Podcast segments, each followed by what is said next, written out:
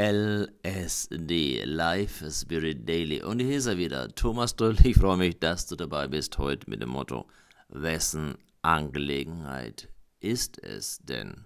Ja, hast du schon mal bemerkt, dass wir uns sehr gern den Kopf von anderen Menschen zerbrechen? Acht mal bewusst darauf, in wessen Angelegenheiten du dich dann wirklich tatsächlich befindest. Dabei haben wir mit unseren eigenen Themen so viel zu tun, dass wir normalerweise keine Zeit hätten, um uns auf den Kopf zu zerbrechen über die Angelegenheiten von anderen. Das heißt, es kostet unnötig Zeit, Energie und macht diese Welt nicht besser. Und dennoch mischen wir uns mit unseren Gedanken, mit unseren Worten und auch mit unseren Handlungen immer wieder und gerne in fremde Angelegenheiten. Ich glaube, das ist eine Mischung aus Neugier, aus Ablenkung von uns selbst und auch teilweise natürlich Schadenfreude oder auch ja, missionarischer Eifer, alle Menschen zu bekehren oder in unsere Richtung zu bringen. Das ist ja natürlich eine feine Sache, nur es bringt wenig, denn es ist nun mal nicht unsere Angelegenheit. Da geht es auch um Akzeptanz und Toleranz von anderen Menschen. Das heißt also auch für uns, manchmal leiden wir sogar richtig darunter, dass wir uns mit den Angelegenheiten anderer beschäftigen. Wir denken immer darüber nach, was der andere verändern könnte, um es besser zu machen. Doch genau dieses Es, es besser zu machen, ist nicht unsere Angelegenheit. Es ist seine bzw. ihre Angelegenheit. Es gibt drei verschiedene Angelegenheiten. Meine, deine und die des Universums.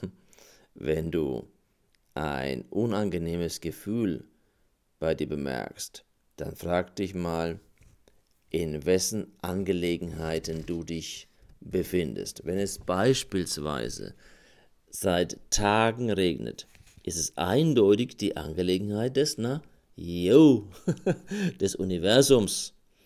Wenn der Nachbar seinen Rasen nicht mäht, dann ist es die Angelegenheit des Nachbarn. Wessen Angelegenheit ist es, wenn du einen überladenen Terminkalender hast und dich vielleicht darüber ärgerst, jo, jetzt sind wir schon bei uns, dann ist es deine Angelegenheit. Und du kannst da in diesen Themen genug aktiv gestalten und verändern. Also ich glaube, wenn wir bei uns selbst beginnen, uns selbst entwickeln, dann tun wir den größten Dienst für diese Welt, indem wir etwas anderes leben und ausstrahlen und eben uns nicht so viel um andere kümmern. Bleib also bei dir und deinen Angelegenheiten.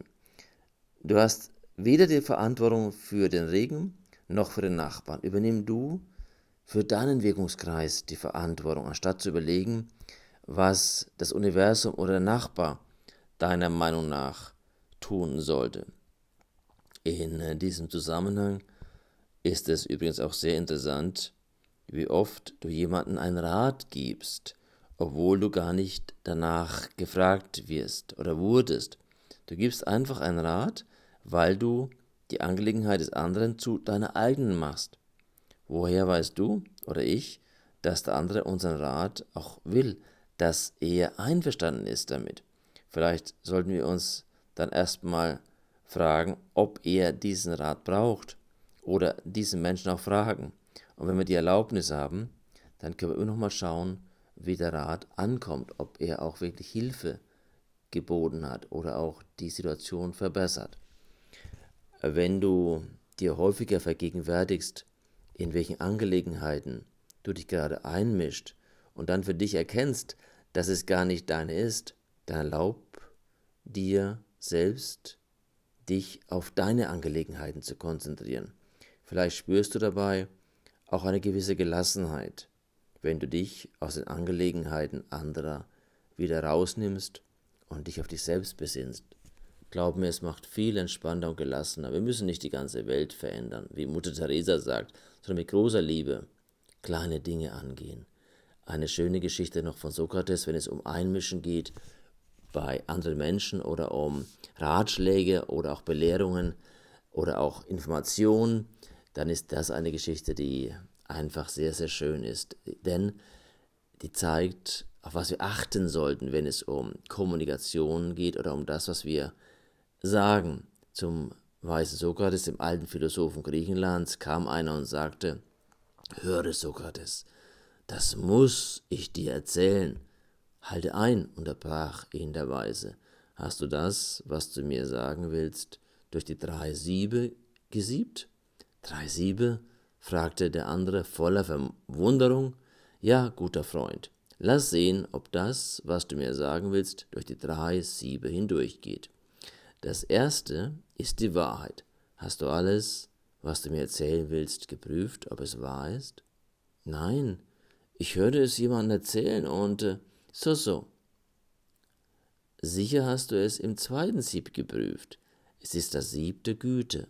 Ist das, was du mir erzählen willst, gut? Zögernd der andere. Nein, im, im Gegenteil. Hm, unterbrach ihn Sokrates. So lasst uns auch das dritte Sieb noch anwenden. Ist es notwendig, dass du mir das erzählst? Notwendig? Gerade nicht. Dann behalte es für dich. Ich wünsche dir heute, dass du für dich genau überlegst und auch für die nächsten Tage, was erzählst du wem, wann und weswegen. Und dabei wünsche ich dir ja viele gute Entscheidungen und auch die Gelassenheit, Dinge zu behalten für dich, die anderen nichts angehen oder bei denen du für andere keine Informationen hast, die von Bedeutung sind. Ich wünsche dir einen schönen Tag, einen starken Tag und freue mich, wenn du morgen wieder dabei bist bei deinem Live Spirit Daily. Dein Thomas.